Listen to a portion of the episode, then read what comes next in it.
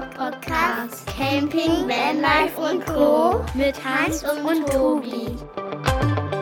Servus, liebe Podcast-Freunde, zu einer neuen Folge heute am Dienstag für euch.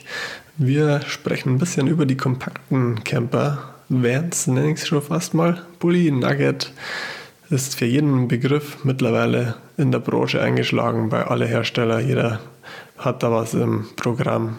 Bei Pössl, bei Adria, überall gibt es solche kleinen kompakten Flitzer mittlerweile. Wenn man ins Premium-Segment will, kann man natürlich auch das Ganze als Marco Polo-Variante auf Mercedes-Basis sich ordern. Also ich glaube, da gibt es auch wieder Auswahl ohne Ende. Großer Vorteil von den kleinen Fahrzeugen ist auf jeden Fall völligst alltagstauglich. Meistens modulare Systeme, dass sie komplett im Alltag als normalen Pkw genutzt werden können. Und wenn es am Wochenende mal schnell losgehen soll, einfach das ganze Equipment rein, oft auf Airline-Schienen aufgebaut. Super schnell, super flexibel einsetzbar. Und gerade im Winter, wenn es vielleicht nicht ins Camping-Erlebnis geht, kann man das Ganze auch einfach im Keller lagern und den Pkw weiter nutzen. Tobi, hast du auch noch ein paar coole Features an den kompakten Fahrzeugen für uns auf Lager? Ich sag mal Moin zusammen. Nee, hast ja schon fast alles gesagt. nee, gar kein Problem, alles gut. Mal, du hast es perfekt zusammengefasst. Ich kann nicht viel dazufügen. Es ist ein absolut alltagstaugliches Auto. Freunde von uns haben jetzt einen, die haben so einen Campstar sich geholt. Cooles Auto, normaler, kleiner, ja, normaler Familienvan, also so ein Minivan-Größe. Hat halt ein GFK-Dach, das ist so der eigentliche erste Unterschied, den man sieht zum normalen Auto. Aber ansonsten, wenn sie den tagtäglich fahren, ich glaube, ein Siebensitzer, schicker Wagen. Aber wenn die in Urlaub fahren wollen damit, dann bauen die, wie du sagst, mit den Airline-Schienen ein paar Sachen aus und ein, kommt eine Küche hinten rein und schon ist das Ding ready, dass man damit fahren kann und ein Wochenende oder auch länger, auch ein paar Wochen unterwegs sein kann, auch mit einer vierköpfigen Familie. Die haben sich aber für den Fall, dass sie mit der Familie komplett fahren und längere Zeit unterwegs sind, noch einen kleinen Wohnwagen dahinter geholt. So einen ganz kleinen äh, Zwei-Personen-Wohnwagen, wo eigentlich nicht viel drin ist, aber einfach noch ein bisschen mehr Platz bietet, damit man dann doch etwas mehr Raum hat für vier Personen. Ja, cooler Kompromiss mit dem Wohnwagen. Ansonsten macht es durchaus Sinn, wenn man vielleicht kein festes Dach hat, sondern eben, wie du sagst, ein GFK-Dach oder ein Aufstelldach, um zumindest eine Stehhöhe zu erreichen oder halt dann oben einen zweiten Schlafbereich zu haben. Weil meistens wird ja hier der Schlafbereich aus den Sitzen gebaut. Da wird ja die Rücksitzbank meistens umgeklappt und dann Schlafbereich geschaffen und da macht so ein zweiter Schlafbereich, gerade wenn man dann mit mehr wie zwei Personen unterwegs ist, im oberen Bereich Sinn. Wird dann oft auch in irgendeinen Rost eingezogen und so da oben einen Schlafbereich generiert. Stehhöhe ist natürlich dann auch leichter gegeben mit Aufstelldach oder mit GFK-Dach.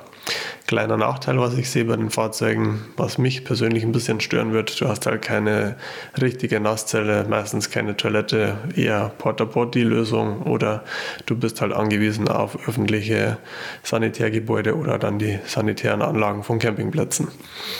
Porta Potty regelt die universale Lösung für jeden, der mal eben muss. Ist eine praktische Sache, aber ich gebe dir recht, du hast kein richtiges Bad, du hast keine richtige Toilette. Das ist schon nochmal eine Nummer kleiner. Aber wenn man sowieso gerne zeltet oder viel im Zelt unterwegs ist normalerweise und gar nicht diesen Raum oder diesen festen Raum von einem Wohnwagen, Wohnmobil oder Campervan gewohnt ist, ist das schon auch eine gute Sache. Und es ist halt diese Alltagstauglichkeit des Fahrzeugs, was nochmal interessant ist dabei.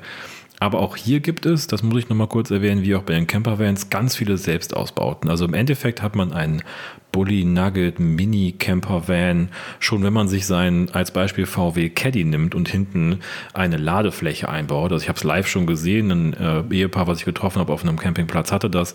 Die haben hinten aus Holz so eine Fläche eingebaut, da drauf einen Lattenrost gelegt und eine Matratze drauf gehabt und die haben halt da drin dann übernachtet und an einem der Regentage, den wir da hatten, saßen sie halt auch abends da drin im Karten gespielt. Das ist natürlich sehr klein und eng, aber es funktioniert alles auch und wenn man viel draußen ist und viel unterwegs draußen ist, ist das auch eine gute Möglichkeit. Und der Vorteil ist, es ist super klein und kompakt, man kann überall hinfahren. Denn das hast du mit deinem Van ja nicht unbedingt.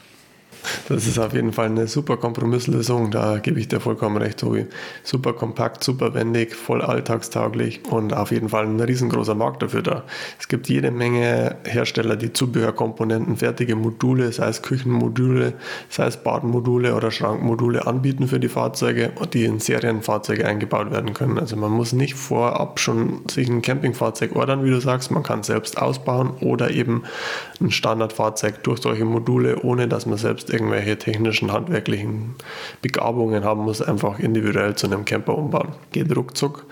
Und ist, glaube ich, für jeden easy umsetzbar. Für mich genau das Richtige für abenteuerlustige Leute, die vielleicht ein bisschen mehr harte Schale haben möchten als bei dem Zelt, denn dann ist man da eigentlich, glaube ich, ganz gut aufgehoben. Für heute sind wir schon wieder durch. Hans, ich danke dir und sage bis morgen.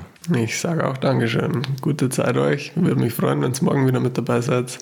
Neue Runde. Morgen geht es um Faltwohnwagen und Faltzelt. Ganz spezielle Kandidaten. Vielleicht wieder ein paar interessante News zu Freizeitfahrzeugen für den einen oder anderen von euch. Bis dahin. Ciao. Servus.